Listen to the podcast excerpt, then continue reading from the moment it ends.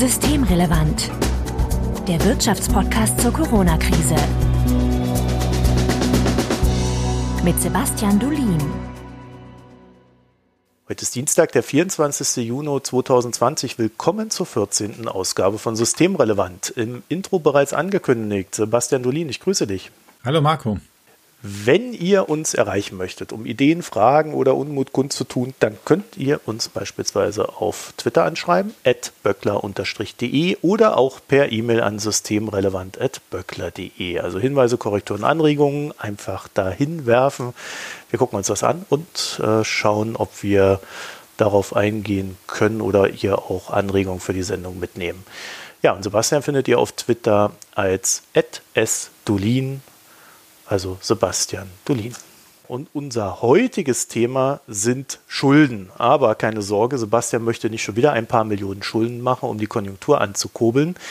Es geht um die Schuldenregeln in der EU und dem Euroraum, die Maastricht-Kriterien oder auch ganz wundervoll genannt EU-Konvergenzkriterien. Und diese Konvergenzkriterien kann und sollte man vielleicht reformieren und darüber wollen wir heute sprechen. Sebastian, vielleicht mal zum Einstieg vorweg, was verlangen denn diese Maastricht-Kriterien einem so armen Land wie Deutschland so alles ab?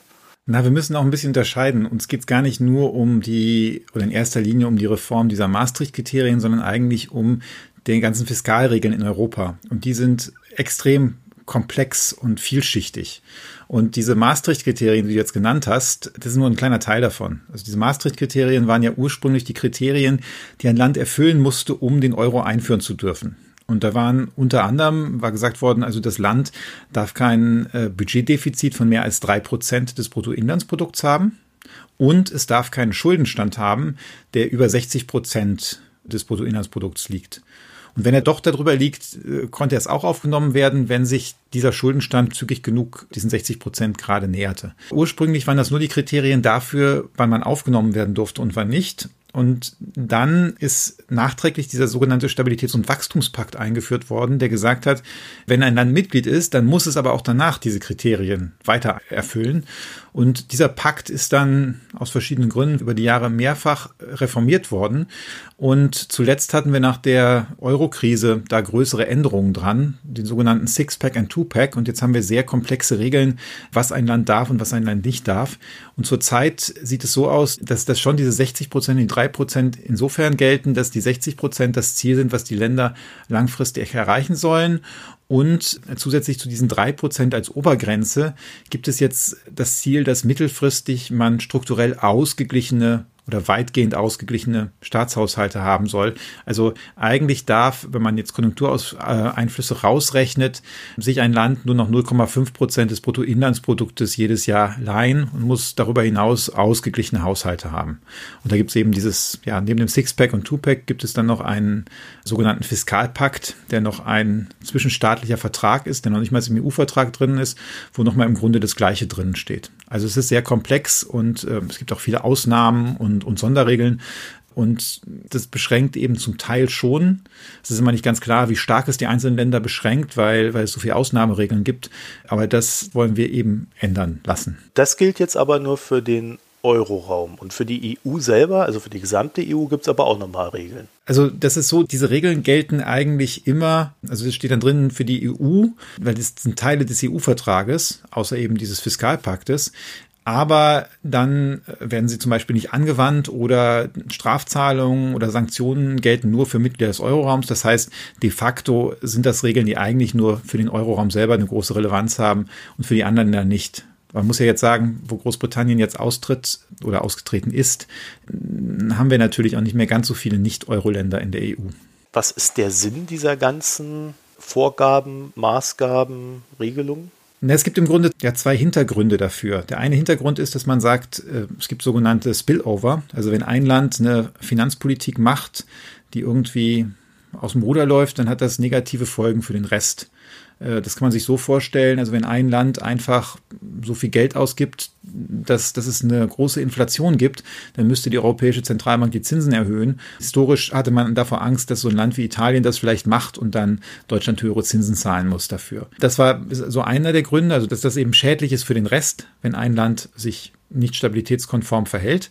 Und das zweite Argument ist eben in der Eurokrise dazugekommen. Da hat man ja gesehen, dass wenn ein Land sich überschuldet, also Griechenland zum Beispiel, dass das auch problematisch für den Rest werden kann. Also Griechenland ist ja so klein gewesen, dass äh, selbst wenn Griechenland 200 Prozent des Bruttoinlandsproduktes nochmal extra ausgegeben hätte, das wahrscheinlich keinen wirklich großen Einfluss auf die Inflation in der Eurozone gehabt hätte.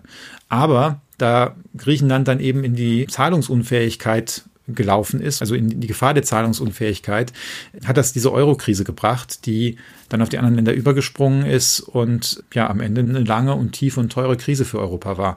Und mit der Reform der Regeln hat man gesagt, so jetzt wollen wir auch verhindern, dass sowas künftig passiert, also dass ein Land sich überschuldet, weil die Überschuldung an sich eben jenseits dessen, dass man da vielleicht die Zinsen hochtreiben kann durch Inflation, jenseits dessen auch negative Folgen für den Rest der Währungsunion haben kann. Jetzt hast du vorhin gesagt, es gibt ja auch die Regel, dass man äh, nur 0,5 Prozent Verschuldung des BIPs äh, machen soll. Gilt das dann auch für Länder, die eigentlich einen geordneten Haushalt haben mit beispielsweise 40 Prozent BIP-Verschuldung oder so? Na, es gibt eine Sonderregel, wenn der, da fängt es jetzt ja schon mal an, da sieht man schon, wie kompliziert das dann wird. Wenn man unter diesen 60 Prozent liegt, dann darf man tatsächlich ein Prozent des Bruttoinlandsproduktes sich leihen. Okay. Und nicht nur 0,5. Und das war für die deutsche Debatte schon relativ wichtig, weil wir haben ja sehr viel darüber diskutiert, wie man im letzten Jahr und auch, ich glaube, in einigen der Podcast-Folgen, wie man die öffentlichen Investitionen in Deutschland erhöhen kann. Und ein Vorschlag von Michael Hüter vom Arbeitgebernahen Institut der deutschen Wirtschaft und uns war eben zu sagen, man macht so Extravermögen. Also irgendwie eine, eine Bundesinfrastrukturgesellschaft zum Beispiel, die sich dann Geld leihen darf und davon Infrastruktur bauen darf. Und das Interessante ist, das würde nach den deutschen Regeln nicht mitgezählt, zu den Schulden des Bundes oder zu dem Defizit des Bundes, aber nach europäischen Regeln würde das unter gewissen Umständen mitgezählt. Und als wir das geschrieben haben, war eben der Schuldenstand in Deutschland knapp über 60 Prozent und es war so absehbar, dass wir bald unter 60 Prozent kommen könnten. Und dann haben wir gesagt, das ist doch eine super Möglichkeit, dann kann man da erstmal schon mal 0,5 Prozent des Bruttoinlandsproduktes mehr leihen. Das wäre damals ungefähr 18 Milliarden pro Jahr gewesen und das wäre schon mal ein netter Beitrag zu der Infrastrukturinitiative. So, und jetzt haben wir das Problem, jetzt sind wir nicht mehr bei 60 Prozent, sondern eher irgendwo über 70 wahrscheinlich, nach dem, was dieses Jahr so passiert ist in Deutschland. Und dann haben wir diese Möglichkeit auch nicht mehr. Zumindest nicht in der Form, wie wir es damals uns vorgestellt haben. Weil jetzt die europäischen Regeln dafür für Deutschland stärker greifen als vorher. Wobei ja, glaube ich, momentan alle sagen, mit, sie werden mit den Regelungen und Beschränkungen recht tolerant umgehen. Wir müssen ja zwei Sachen jetzt hier auseinanderhalten. Wir müssen einmal sehen, was wird jetzt in der Krise getan und was ist dann nach der Krise notwendig. Und in der Krise hat wieder bei einer dieser Ausnahmen, die es da gibt, sind die Ausnahmenregeln gezogen worden. Es ist gesagt worden, das ist eben eine Ausnahmesituation mit einem massiven Wirtschaftseinbruch, der auch jenseits der Verantwortung der Regierung liegt. Das kann man ja eigentlich kaum bestreiten. Ne? Also äh, Corona ist ja nicht von den Regierungen gemacht und wir haben einen riesigen Einbruch. Und das heißt, da werden die Regeln dann quasi ausgesetzt für diese Zeit. Aber die greifen ja irgendwann wieder danach. Und wenn ich jetzt heute Schulden aufgenommen habe und, und vielleicht auch Tilgungsverpflichtungen habe, dann sind die danach natürlich einmal möglicherweise strenger oder ich habe noch weniger Spielraum als vorher. Und das zweite Problem ist, dass ja möglicherweise auch die Folgen von Corona länger dauern als der massive Einbruch. Also die meisten Prognosen gehen ja davon aus, wir haben dieses Jahr einen tiefen Einbruch und ab nächstem Jahr wächst die Wirtschaft wieder. Und dann würden irgendwann diese Regeln nicht mehr greifen. Und vielleicht wächst aber die Wirtschaft noch relativ langsam, weil immer wieder irgendwelches Infektionsgeschehen da ist und die Unsicherheit weiter da ist. Aber dann müsste eventuell die, müssten die Regierungen dann schon jetzt wieder Ausgaben kürzen und Steuern erhöhen, obwohl eigentlich die Wirtschaft sich noch nicht richtig erholt hat. Das ist ja dann die Frage, wie lange werden denn die Regeln ausgesetzt? Oder ist das noch gar nicht fix? Sagen wir so, man kann das natürlich unter gewissen Umständen dann wieder verlängern, wie lange sie ausgesetzt sind. Mhm. Wir sind ja erstmal jetzt ausgesetzt und dann ist also noch die Verfahren, da gibt es so Verfahren zur Vermeidung von übermäßigen Defiziten und Verfahren zum Abbau von übermäßigen Defiziten. Und die haben alle ja so eine gewisse Reaktionszeit da drin. Also dann legt man einen Haushalt vor, der vielleicht gerügt wird und dann erst, wenn der, wenn er wirklich umgesetzt wird, gibt es dann noch Zeiten zur Korrektur und dann erst kommen irgendwelche Strafen ins Spiel. Aber man kann sich schon vorstellen, dass natürlich, wenn ich weiß, dass es da Grenzen gibt, die jetzt in einem oder zwei Jahren sind, dass ich natürlich schon irgendwann dann anfange, daraufhin anzupassen als Politiker mit meinen Ausgaben, damit ich nicht so einen, so einen Absturz äh, von einem Jahr zum anderen am Ende kriege. Vor allen Dingen merken wir jetzt, dass diese Regeln, die wir da haben, nicht wirklich auf äh, Krisen ausgelegt sind. Ne? Naja, vielleicht kann man sogar sagen, auf Krisen sind sie noch relativ gut ausgelegt, weil dann werden sie einfach ausgelassen äh, oder ausgesetzt. Okay. Womit die, diese Regeln nicht so gut umgehen können, ist diese Zeit nach einer Krise. Und das ist eigentlich das, was wir gesehen haben nach der Euro-Krise, dass da eigentlich ja die, die Ausgaben in einigen Ländern zu schnell zu sehr eingeschränkt worden sind und darum die Erholung relativ langsam ausgefallen ist. Und da ist halt die Gefahr, dass wir das jetzt einfach nochmal kriegen in der Form. Ja, da glaube ich nicht ganz unwichtiger Hinweis. Der Europäische Stabilitätsmechanismus ESM hat letztens eine Studie veröffentlicht. Da hat er etwas verschwobelt zugegeben, dass man bei den Maßnahmen in Griechenland die sozialen Bedürfnisse der Griechen nicht so ganz berücksichtigt hat und das in Zukunft vielleicht besser tun möchte. Wenn wir jetzt hier an diese ganzen Schuldenthematiken uns heranwagen, ist ja dann die Frage, brauchen die eine Reform? Ja, also das ist ja noch nicht mal nur die Frage nach den sozialen Bedingungen. Da ist einiges schiefgelaufen in den, in den Ländern wie Griechenland, aber auch Spanien und Italien. Sondern es geht auch um die Frage, ob das überhaupt die beste Art und Weise ist, die Schuldenquote runterzubringen. Also Schuldenquote ist ja Schuldenstand geteilt durch Bruttoinlandsprodukt. Und das heißt, wenn das Bruttoinlandsprodukt schneller wächst, dann sinkt die Schuldenquote. Und nun kann es Situationen geben, dass sogar ein bisschen mehr Defizit, wenn ich dadurch das Wachstum eben auf einem höheren Niveau halte, dass das dazu führt, dass perverserweise oder interessanterweise, dass diese Schuldenquote tatsächlich fällt.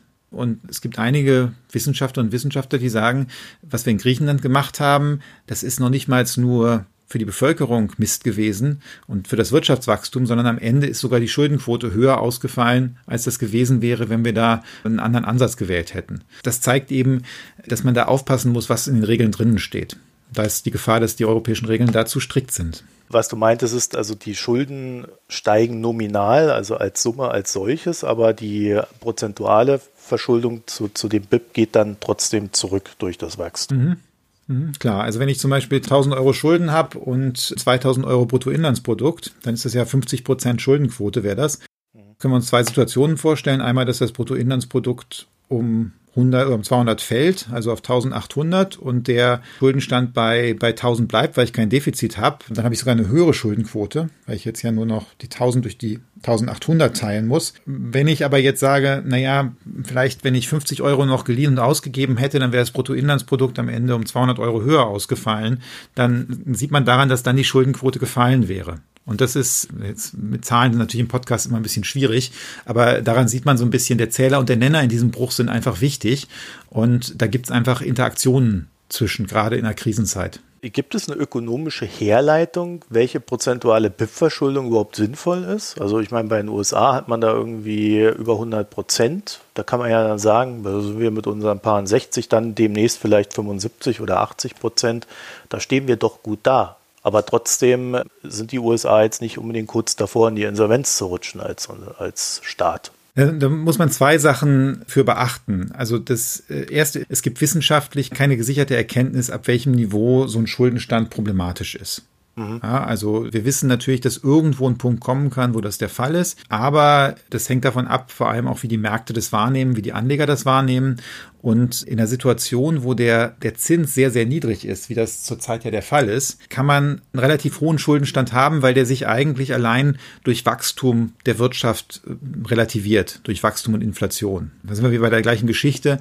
Der Nenner des Bruches wird größer, allein im Zeitablauf und der Zähler wird nicht so viel größer, insbesondere nicht, wenn ich so eine explosive Schuldenlast durch Zinszahlungen da habe und dann wächst man da irgendwann raus. Wir hatten vor zehn Jahren ungefähr diese Diskussion, ob vielleicht bei 90 Prozent so eine Grenze ist, wo dann die, die, die Volkswirtschaften langsamer wachsen. Das war so eine These von Reinhard und Rogoff. Da hat sich hinterher herausgestellt, dass die einen Fehler in ihrem Excel-Spreadsheet gemacht haben und diese Veröffentlichungen, die sie da hatten, dass die eigentlich alle nicht robust waren. Ja, und wie du richtig sagst, ich meine, wir haben Länder wie die USA, die haben einen sehr deutlich höheren Schuldenstand. Wir haben auch Japan, die haben nochmal einen höheren Schuldenstand. Das ist so ein bisschen die Frage, kann ich das auf die Eurozone übertragen? Wahrscheinlich nicht ganz, weil ich habe in Europa noch ein anderes Problem. Also in den USA ist die Notenbank ja nur begrenzt unabhängig. Das heißt, der Kongress könnte jederzeit ein Gesetz machen und sagen, du liebe Notenbank, du musst jetzt unsere Bonds aufkaufen und du musst garantieren, dass der Zins nicht über ein gewisses Niveau steigt. Das geht in Europa nicht, weil die Europäische Zentralbank eben diese Unabhängigkeit hat, die auch in den Verträgen, in den europäischen Verträgen festgelegt ist. Und damit ist es schon plausibel, dass das irgendwo eine Grenze ist in Europa, die unter dem liegt, was Japan und die USA sich leisten können. Aber wo die liegt, wissen wir nicht. Wir haben jetzt gesehen, dass offensichtlich irgendwas von um die 100 Prozent, wie Frankreich es hat, das eigentlich noch relativ unproblematisch ist. Und von daher gibt es auch keinen Grund, wenn ein Land jetzt 100 Prozent hat, dass die ganz schnell auf 60 Prozent wieder runter müssen, aus unserer Sicht. Das definiert sich dann am Vertrauen, das der Kapitalmarkt dem Land gegenüberbringt. Und das sieht man ja eigentlich erst dann, wenn der Kapitalmarkt sagt, jetzt gibt es kein Geld mehr. Genau, das ist natürlich traurigerweise so. Und jetzt könnte man natürlich sagen, da muss man das möglichst niedrig machen. Aber wir haben eben Erfahrungswerte, die sagen, 90 Prozent sind relativ unproblematisch, 90 Prozent, 100 Prozent und so weiter. Und man muss ja auch sehen, es hat eben auch Kosten, so eine Schuldenquote wieder abzusenken. Also von daher muss man da es gibt keine wissenschaftliche Erkenntnis darüber. Wir haben so gewisse Erfahrungswerte und ich denke, da muss man eben gucken, wie man damit pragmatisch umgeht. Aber es ist relativ klar für mich, dass diese 60 Prozent eben eigentlich nicht mehr zeitgemäß sind. Denn die sind in der Zeit äh, gemacht worden, als die Zinsen dauerhaft höher waren als das absehbare nominale Wachstum der Volkswirtschaft. Und das hat sich eben umgedreht. Und darum diskutieren eben auch Ökonomen wie Olivier Blanchard und ganz viele andere US-Größen, dass man eigentlich einen höheren Schuldenstand haben könnte. Jetzt hast du so oft 90 Prozent gesagt, Sebastian, dass du uns jetzt aber auch verraten musst, welcher neue Schuldenstand da als angemessen erscheint. Wir empfehlen jetzt auch eine Anpassung dieser 60 Prozent Grenze auf 90 Prozent, dass man eben sagt, unterhalb von 90 Prozent besteht eigentlich kein großer Grund, da zu intervenieren. Da dürfen die Länder mehr machen. Und wenn sie über 90 Prozent sind, da sollten sie eben ihre Ausgaben ein bisschen so begrenzen, dass sie langfristig wieder auf diesen Stand von 90 Prozent fallen. Warum haben wir 90 Prozent gewählt? Ich meine, jetzt kannst du sagen, das ist damals Reinhard Rogoff haben 90 Prozent gesagt. Und ist ja komisch, wenn ihr jetzt auch mit 90 Prozent kommt. Wir haben es ein bisschen anders gemacht. Wir haben gesagt, lass mal gucken, was, was so eigentlich verträglich ist. 100, 110 Prozent scheint es eigentlich noch keine Probleme zu geben mit den Kapitalmärkten üblicherweise.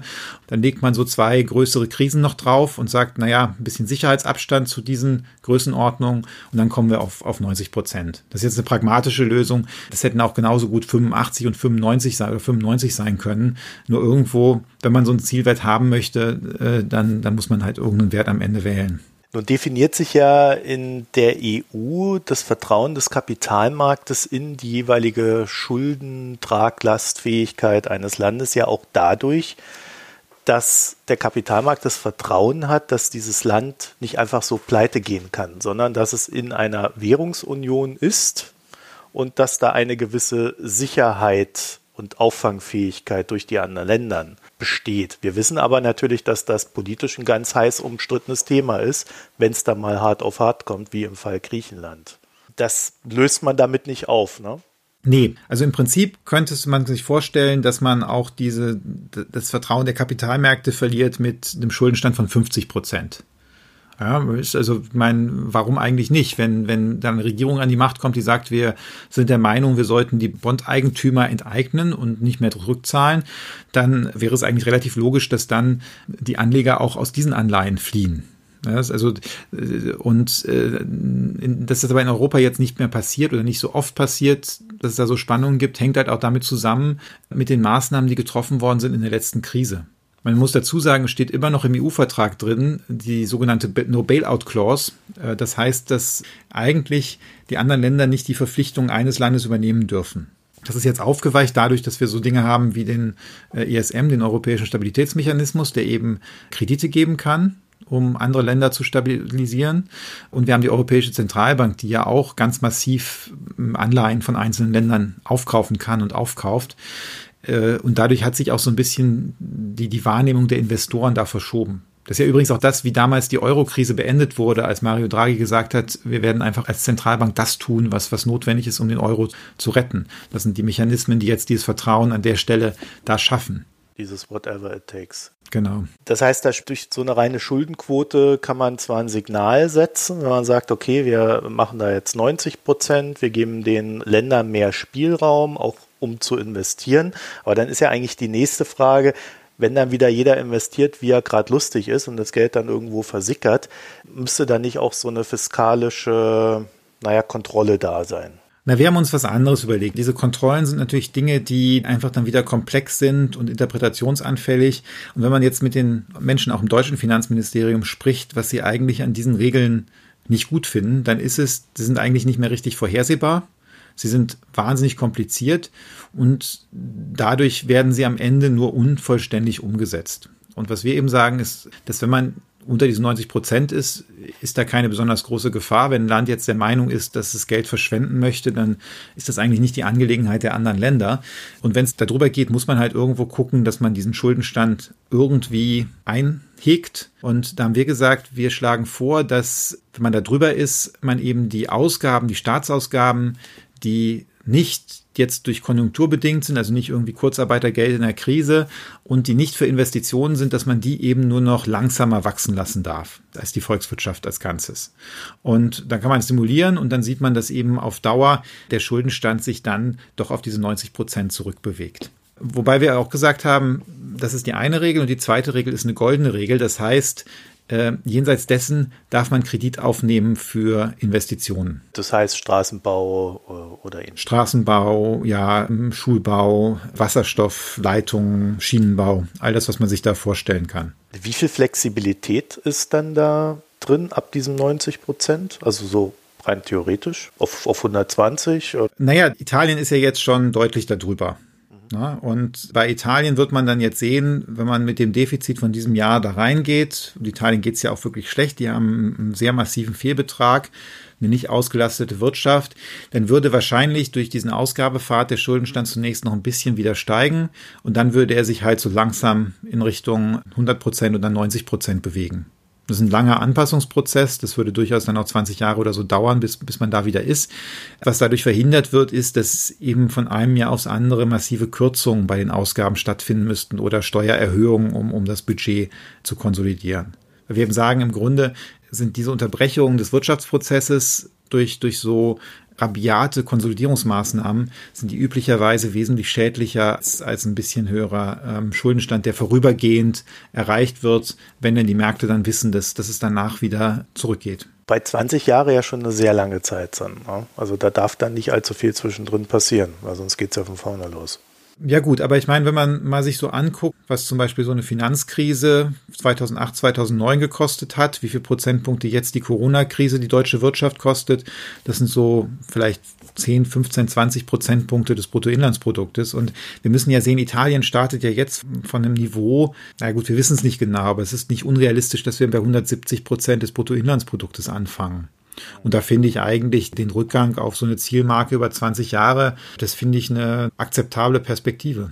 Ohne herbe Einschnitte in das Sozialsystem. Ohne herbe Einschnitte in ja, so Sozialsystem und vor allem natürlich auch äh, Investitionen. Weil das ist ja auch eine Sache, die wir, die wir oft gesehen haben, dass dann die Staaten ihre Investitionen vernachlässigen und dadurch das Wachstum einfach niedriger ausfällt. Und dann haben wir den Mechanismus, den wir vorher beschrieben haben, dass dann der Schuldenstand oder die Schuldenquote, also Schuldenstand relativ zum Bruttoinlandsprodukt, einfach höher ausfällt, weil das Wachstum so niedrig ist. Oder auch so Sachen wie, dass Griechenland ja quasi Infrastruktur verkauft werden musste. Also der berühmte Hafen, der dann an China ging, aber auch die Flughäfen, die nach Deutschland gegangen sind. Ne? Also mhm. Äh, das könnte man dann dadurch auch vermeiden, weil das wären ja dann Infrastrukturinvestitionen zum Beispiel auch. Die sind ja vor allem deshalb verkauft worden, weil man da schnell den Schuldenstand runterbringen wollte. Und das ist natürlich besonders perfide, weil da ist Griechenland gezwungen worden, im Grunde Staatseigentum zu verkaufen zu einem Moment, wo das besonders wenig wert war weil das Land in der Krise war. Und ich meine, was macht man? Sieht man jetzt an der Lufthansa in der Krise. Also wenn man jetzt die Lufthansa verkauft, kriegt man besonders wenig dafür, weil die am, am Rande der Insolvenz steht oder weil die Anleger sich zurzeit kaum vorstellen können, dass bald wieder richtig viel geflogen wird. Wir wissen aber manchmal, dass, also das ist so eine, es ist keine gute Idee, in der Krise Sachen zu verkaufen. Ähm, sei es irgendwie Infrastruktur, sei es Aktien, sei es Unternehmen. Mhm. Äh, weil üblicherweise ist da so ein Panikelement drin und man kriegt weniger Geld, als man normalerweise kriegen würde. Das heißt, ihr habt ganz gezielt nach einem Weg gesucht, um so ein paar Probleme, die man dann hat, ab diesen ja bisher 60 Prozent, die dann zu entschärfen. Ich meine, der Ansatz ist erstens, wir haben, wir haben beobachtet, dass diese Regeln die letzten Jahre nur bedingt funktioniert haben. Ich meine, im Grunde sind die Ziele alle nicht richtig erfüllt worden. Also die, die gerne wollen, dass die Staatsschulden begrenzt sind, sind nicht befriedigt worden.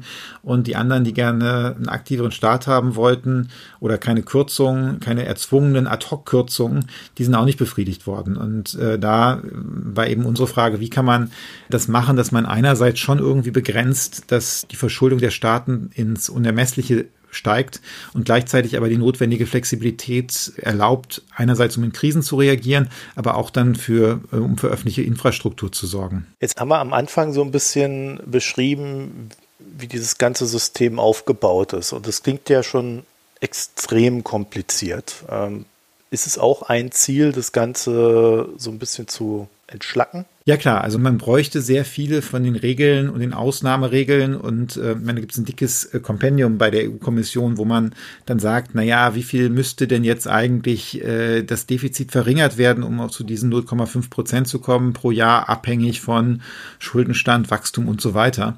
Und äh, all das bräuchte man in der Form nicht mehr, wenn man diese Ausgabenregel hat, wie wir sie vorschlagen. Aber das ist wahrscheinlich sehr utopisch, dass das so angenommen wird politisch, oder? Naja, ich meine, es gibt ja zwei Dinge. Erstens, wir sind jetzt nicht die Ersten, die sowas vorschlagen, muss man fairerweise sagen. Wir haben ein paar Details anders, aber es gibt, gab ganz viele Ökonomengruppen, Institutionen, die schon solche Ausgabenregeln einmal vorgeschlagen haben. Und äh, der zweite Punkt ist, die Staats- und Regierungschefs werden sich sehr schnell damit beschäftigen müssen, wie sie nach der Krise mit der gestiegenen Verschuldung umgehen. Und man muss jetzt nicht viel Mathematik können, um, um sich klarzumachen, wie stark das die Politik ab dem übernächsten Jahr einschränken würde und was da für Zwänge erzeugt werden mit dem bestehenden Regelwerk. Da besteht jetzt schon ein Interesse daran, was zu machen. Und selbst für die Leute, die eigentlich eine Begrenzung der Schulden wollen und, und strikte Regeln haben, ist aus meiner Sicht das Argument derzeit gut, an die Regeln dran zu gehen. Denn so wie die sind, werden sie sehr schwierig sein einzuhalten. Das Ergebnis wird sein, dass man wahrscheinlich nochmal an den Dingen dreht oder die Regeln überhaupt ignoriert oder stärker ignoriert. Und dann hat man möglicherweise wieder einzelne Länder, die noch stärker mit dem Schuldenstand rauslaufen, als das der Fall wäre, wenn man unsere Regel anwenden würde oder auch umsetzen würde. Worauf ich ein bisschen hinaus wollte, war, dass das ja am Ende so ein ziemlich ja, es ist einfach ein politischer Kompromiss aus allen Ansprüchen. Ne? Und wir haben ja eigentlich in den letzten Jahren nie erlebt, dass etwas einfacher geworden ist. Ne? Also deswegen fehlt mir da so ein bisschen die Vorstellungskraft. Ja, das.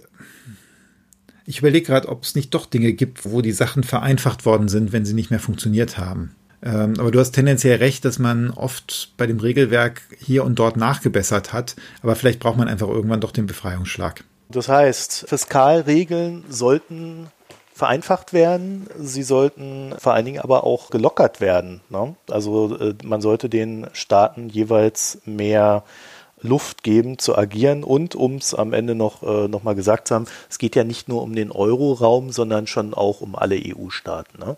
Ja, es geht vor allem perspektivisch um alle EU-Staaten, weil ja eigentlich nach dem EU-Vertrag alle EU-Staaten irgendwann den Euro einführen sollen. Und es gibt nur groß, es gab nur Großbritannien und Dänemark, die explizite Ausnahmeregeln hatten. Das heißt, wir haben inzwischen nur noch Dänemark, die eigentlich rechtlich in der EU, aber außerhalb des Euro bleiben dürfen. Ich glaube, da haben wir auch schon mal darüber gesprochen, dass, dass das natürlich nicht durchgesetzt wird, aber wir sehen ja schon noch eine Tendenz, dass einzelne der mittel- und osteuropäischen Länder darüber nachdenken, doch irgendwann beizutreten. Und ähm, von daher betrifft das wirklich schon sehr, sehr viele. Da wir über Fiskalregeln sprechen, noch eine Frage Richtung EZB. Die spielt ja nicht direkt, aber indirekt dann doch immer wieder eine Rolle bei den Fiskalregeln. Äh, nämlich spätestens dann, wenn etwas schief geht und sie am Markt dann ja das zerschlagene Porzellan auflesen muss. Äh, habt ihr das Handeln der EZB bei eurem Vorschlag damit berücksichtigt oder ist das äh, tatsächlich etwas, was ihr da gesondert betrachtet? Wir haben jetzt nicht darüber geredet. Wir haben über eine ganze Reihe Dinge nicht geredet, die man fürs Funktionieren der EU und der Eurozone trotzdem noch bräuchte. Also wir gehen davon aus, dass die, dass die EZB äh, auch weiter ähm, in bestimmten Krisensituationen am Markt natürlich inter, interveniert, wie das jede vernünftige Zentralbank tun würde. Aber nochmal, es ist ja nicht so, dass damit einfach nur mehr Druck auf die EZB gepackt würde, sondern die EZB hat in den letzten Jahren ja ganz massiv darunter gelitten, dass die, die Regierung eigentlich eine zu restriktive Fiskalpolitik gefahren haben. Also eigentlich war zu wenig Nachfrage, gesamtwirtschaftliche Nachfrage in der Eurozone da. Es war ein zu geringes Angebot von Staatsanleihen da und dadurch hatten wir ja so niedrige Inflation. Und das war dann, dann hat sich die EZB deswegen gezwungen gesehen, Anleihen zu kaufen. Also es ist ja nicht so, dass sie die deutschen Anleihen zum Beispiel gekauft hätte, weil Deutschland an der Grenze der Zahlungsfähigkeit war, sondern das hat auch damit zu tun, dass, dass eben ja, das makroökonomische Umfeld wegen der Finanzpolitik oder auch wegen der Finanzpolitik einfach so schwach war. Und äh, das muss man natürlich hier mitdenken. Aber klar, wir brauchen eine EZB, die weiter dafür sorgt, dass die Eurozone auch stabil bleibt. Eine andere Sache, die wir mit den Regeln hier noch nicht angegangen haben, ist die Frage, also da, da haben wir auch was drin in dem Report, erstens, wie man makroökonomische Ungleichgewichte innerhalb der Eurozone löst. Also die Frage des, des übermäßig großen Leistungsbilanzüberschusses Deutschlands, aber auch wie man dafür sorgt, dass die Eurozone insgesamt nicht ein Problem für die Weltwirtschaft wird. Also wir haben ja zunehmend auch dieses große Leistungsbilanz, den großen Leistungsbilanzüberschuss der Eurozone gehabt und der dann dazu geführt hat, dass Länder wie die USA und Donald Trump gesagt haben, so Freunde, so geht das aber nicht und ihr seid hier ein Problem. Und da braucht man natürlich noch weitere Bausteine, die wir jetzt ähm, nur angerissen haben, um diese Ungleichgewichte aufzufangen. Da habe ich das Gefühl, werden wir noch in der einen oder anderen Folge dann erweitert drüber diskutieren und das besprechen. Ja, Sebastian Dolin, dann bedanke ich mich erst erstmal recht herzlich äh, für deine Zeit und die Ausführungen heute. Ja, Marco, vielen Dank für die gute Moderation mal wieder. Ich hoffe, es war nicht zu komplex mit den Zahlen und den Zählern und Nennern. Na, also, wenn jemand Kommentare dazu hat, bitte gerne per E-Mail oder Twitter. Genau, da habe ich mir nämlich auch gedacht, das ist ja mal eine ganz gute Folge, die vielleicht das Format Podcast so ein bisschen an ihre Grenzen bringt, in dem Sinne, dass der eine oder andere oder die eine oder äh, die andere da vielleicht äh, auch nochmal nachhören muss, wenn etwas schon gesagt wurde. Und vielleicht könnt ihr uns da mal ein Feedback geben, wie wir mit diesen Zahlenreihen dann am besten umgehen oder wie, was ihr da so für Ideen habt oder ja, äh, wie ihr das so empfunden habt, so dass wir da dann vielleicht in Zukunft das so ein bisschen, ich weiß nicht, vielleicht in den Show Notes vielleicht auch nochmal aufdröseln oder so. Da müssen wir uns dann nochmal was überlegen. Aber vielleicht war es auch einfach völlig verständlich. Und das könnt ihr dann alles tun, also uns dieses Feedback geben. Einmal auf Twitter, at böckler-de oder dem Falle sicherlich am besten per E-Mail an systemrelevant.böckler.de und Sebastian könnt ihr auf Twitter antickern als S. Also at Sebastian Dulin. In dem Sinne, vielen Dank fürs Zuhören und bis zur nächsten Folge. Tschüss. Bis bald. Tschüss.